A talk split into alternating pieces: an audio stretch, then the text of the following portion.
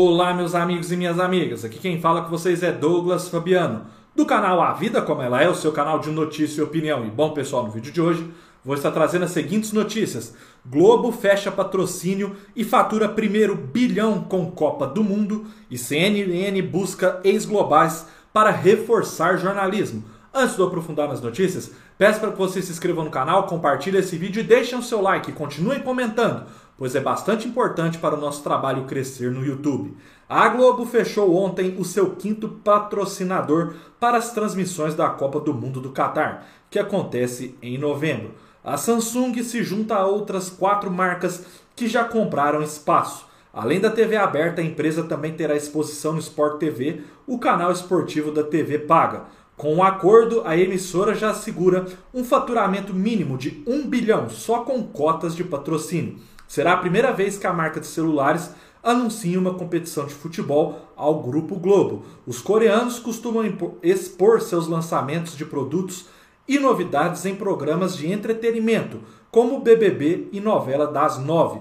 O acordo foi celebrado internamente por ser inetismo no departamento comercial da empresa, conforme apurou a reportagem. Junto com a Samsung estão asseguradas na Copa da Globo as empresas Claro, Itaú, Ambev e Magazine Luiza. A última foi noticiada em primeira mão pelo Notícias da TV esta semana.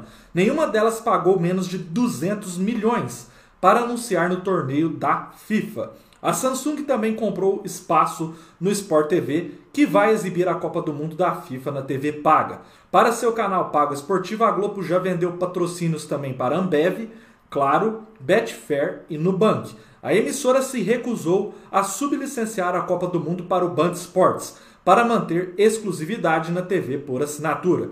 Na TV aberta, a emissora carioca tem pelo menos outros dois espaços de cotas publicitárias disponíveis, uma de patrocinador principal e outra para o top de 5 segundos. Procurada pela reportagem, a Samsung confirmou a compra de patrocínio para a Copa do Mundo. Ao todo, a Globo planeja enviar 80 profissionais para a cobertura. Serão 56 jogos ao vivo na programação e outros 8 em gravação exibida na madrugada, porque os duelos decisivos dos grupos na última rodada acontecem no mesmo horário. Eric Faria será o correspondente e ficará três meses no país. O Sport TV e o Globoplay também farão uma cobertura robusta, que contará com uma transmissão especial de Thiago Leifert, pessoal.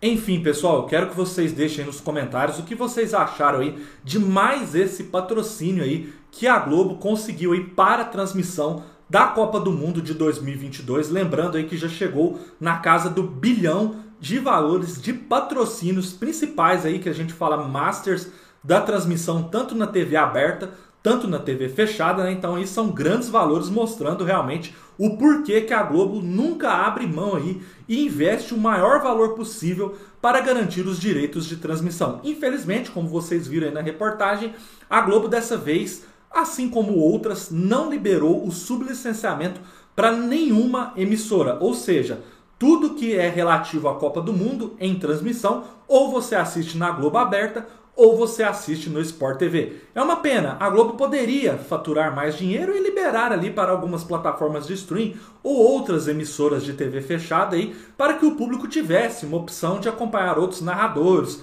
ou outros comentaristas, ou ver mais jogos, apesar que a Globo transmite todos. Mas enfim, dificilmente eu nunca vejo aí, muito improvável alguma outra emissora conseguir tirar esse evento que dá tanto lucro para a Globo, pessoal. A próxima notícia do vídeo, pessoal, é CNN busca ex-globais para reforçar jornalismo. A CNN Brasil viu com ótimos olhos a saída de nomes importantes da Globo. Sem aviso prévio, a emissora anunciou as saídas de Chico Pinheiro, Carlos Tramontina e Michele Barros. O canal de notícias, em busca de um cast mais robusto, iniciou um diálogo com os ex-globais.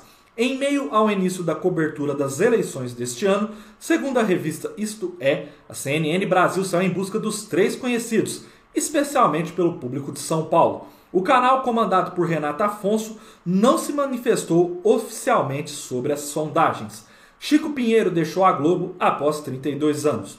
Carlos Tramontina saiu da empresa após 43 anos de serviços prestados. Michele Barros, por sua vez, pediu as contas após 12 anos, como estrela do jornalismo da emissora de São Paulo. CNN Brasil muda marca em ano eleitoral. No início desta semana, CNN iniciou uma nova campanha institucional para a divulgação da sua nova marca. Antes líder em independência, a empresa de comunicação mudou para você por dentro de tudo. Trabalhamos para oferecer conteúdo diversificado e de qualidade, informando com profundidade, seja nas 16 horas de noticiário diário, foco do nosso negócio, ou nos produtos de software que ajuda o público a construir um repertório sobre as questões importantes para a sociedade, informou Renata Afonso, CEO da CNN no país. Temos conquistado grandes resultados devido ao comprometimento com os nossos atributos associados à nossa marca: imparcialidade, agilidade, confiança, relevância, profundidade, pluralidade, inovação, diversidade, representatividade e independência, pontuou ela, pessoal.